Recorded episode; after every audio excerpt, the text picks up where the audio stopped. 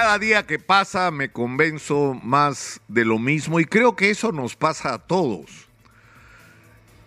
Esta situación es insostenible. Es insostenible. La crisis de inseguridad ciudadana, por ejemplo, Exitosa. ha llegado al límite, pues que ya, ya no se pueden tolerar por parte de la sociedad.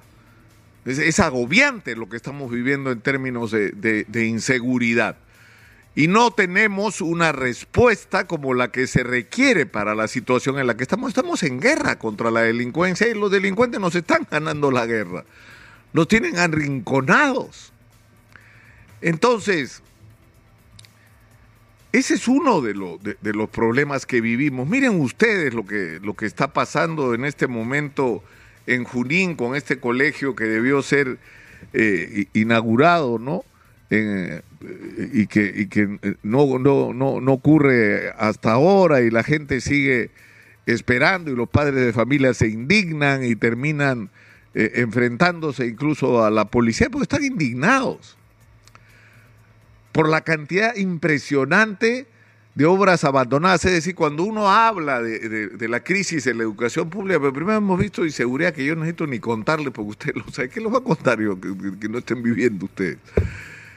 Eh, Pero en el, tema de la educación se habla, acá hemos hablado de cifras durante años, ¿ah? De cuál era el déficit y cada año ha ido creciendo. Es decir, lo que no se ha estado haciendo en educación ha crecido cada año. Y hoy superamos los 150 mil millones de soles de déficit de infraestructura educativa. Es una barbaridad de dinero que debió invertirse y no se invirtió por ineficiencia y por corrupción en el aparato del Estado, de lo que además nadie es responsable. ¿ah? Nadie es responsable. Es una catástrofe en términos de infraestructura.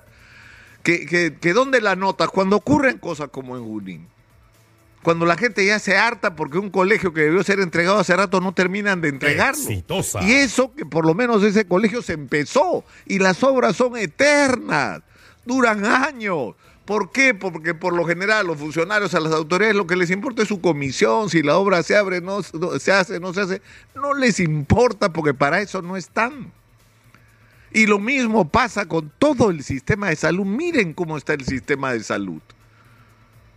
Y tenemos por el otro lado el agobio, o sea, la información que llega todos los días de los agricultores, de la falta de atención, de la gente que fue más golpeada en el, en el, norte, que están resolviendo prácticamente solos, ¿no? Y, piensan que con migajas, ¿no? Eh, los van a ayudar a resolver sus problemas cuando lo que necesitan eh, son palancas y mecanismos que los permitan enfrentar sus problemas. Porque si algo hemos aprendido a hacer los peruanos es resolver nuestros problemas solos. El, gran problema es el que el Estado, en vez de ser un estimulador de la actividad económica, un apoyador de la. es el que obstaculiza. Es el que no permite que las cosas caminen.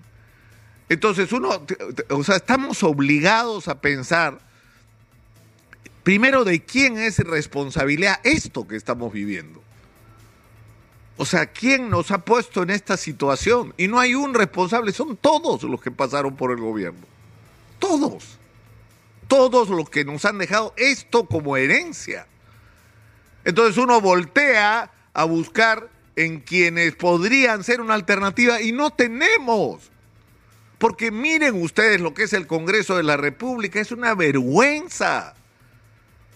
O sea, el señor presidente del Congreso, el señor Soto, tiene como actividad principal defender su, así con las uñas, está prendido de, de la silla de presidente del Congreso, cuando es insostenible.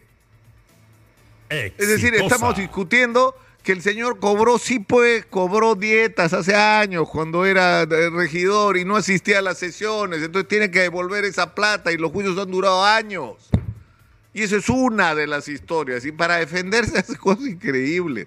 O sea, sus empleados tienen que, del Congreso, es una manera de mocharle el sueldo a la gente, tienen que poner de su bolsillo para hacer campañas en las redes sociales. Y como ha revelado Cuarto Panorama, ha sido, perdón, el día de ayer, ya usando identidades falsas para hacer campaña en las redes a favor de- del- del señor congresista, hoy presidente del Congreso. No podemos estar en esta situación. se reparten los enemigos mortales. O sea, el demonio de Vladimir se rompa, los fujimoristas, ¿no? Y la demonia de Keiko Fujimori para los erronistas ahora están del brazo. Porque lo que quieren es quedarse hasta el 2026 y no les importa.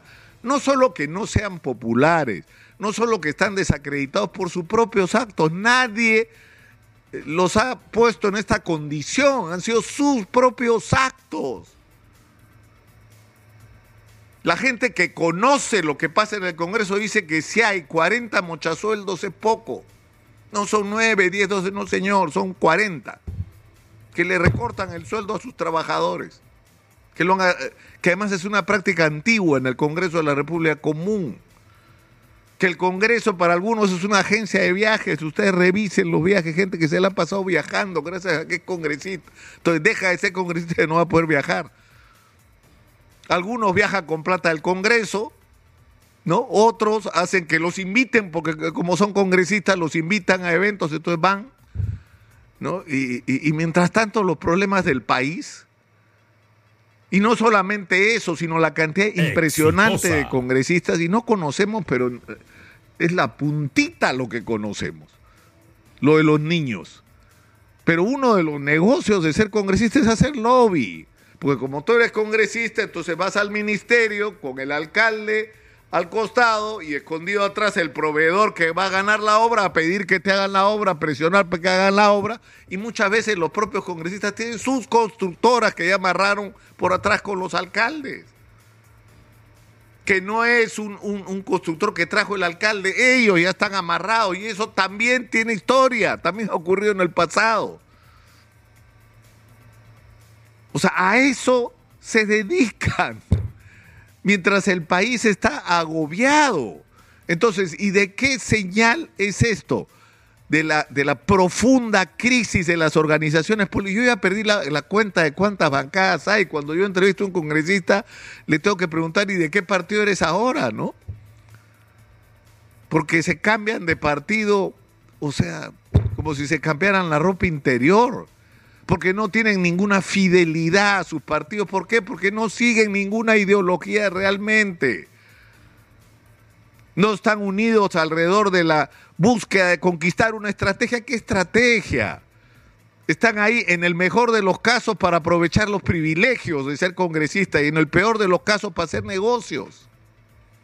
Y las excepciones lamentablemente son muy pocas. Entonces no podemos seguir en esta situación. Y cuando se habla del adelanto de elecciones, que sería la salida a una situación como esta, porque está claro que el gobierno de Dina Boluarte no puede con la situación, no ha logrado producir un cambio, se han equivocado en la estrategia de cómo enfrentar la crisis de diciembre y enero y cómo enfrentar en general la relación con la sociedad, no han generado confianza en los inversionistas, porque supuestamente Tú le preguntas a los empresarios, ¿confían ustedes en Dimo Boluarte? Sí, confiamos en el 70%, confían en Dimo Ya, pues metan billete, pues. Ah, no, es que no les da confianza Dimo Boluarte. Entonces, pongámonos de acuerdo. Pongámonos de acuerdo. Entonces, ¿qué, ¿qué, ocurriría si se adelantan las elecciones? ¿Por qué vamos a votar? No tenemos por qué votar. Porque todas las ofertas simplemente se han deslegitimado solas. Entonces, en el Perú, por eso yo insisto cada día en esto, hay que construir algo nuevo, algo que probablemente hubo algunos intentos en el pasado de hacer, pero nunca se llegó a consolidar. Un movimiento que represente realmente a los peruanos, que la gente sienta que quien está sentado en el Congreso ahí hablando, lo representa, es su voz la que está ahí. Son sus problemas los que están siendo llevados a ese escenario. Son las soluciones a sus problemas de lo que se está discutiendo. Y donde además lo que se está buscando es conquistar un sueño compartido por la inmensa mayoría de peruanos. De ser un país distinto, con oportunidades para todos, con acceso a servicios de calidad, con acceso a la educación como el principal motor no solamente del progreso, sino de la democratización de la sociedad. Porque si tú tienes acceso a educación de calidad, no importa dónde naciste, importa a dónde quieres llegar, porque la educación te lo va a permitir. Entonces hay que tener una educación pública de extraordinaria calidad, que es el secreto del éxito de prácticamente todos los países que lo han tenido. Eso no existe. Eso hay que crearlo. Y eso tiene que salir de la propia sociedad y por eso Exitosa. yo creo que en este momento lo que está pasando con las iniciativas de la Sociedad Nacional de Industrias, de, de- de poner la agenda de discutir los problemas de las regiones y el proceso de industrialización del país, en los colegios profesionales que son en este momento un hervidero de ideas, con lo que está pasando en las facultades universitarias, en las cámaras de comercio, en los gremios empresariales, en los gremios de las organizaciones sociales, donde la gente quiere que esto sea distinto y quieren que quienes estén en la conducción del poder los representen. Yo creo que de acá va a salir algo, de acá va a salir algo. Y creo que la era de los partidos tal como la hemos vivido hasta hoy ya se terminó.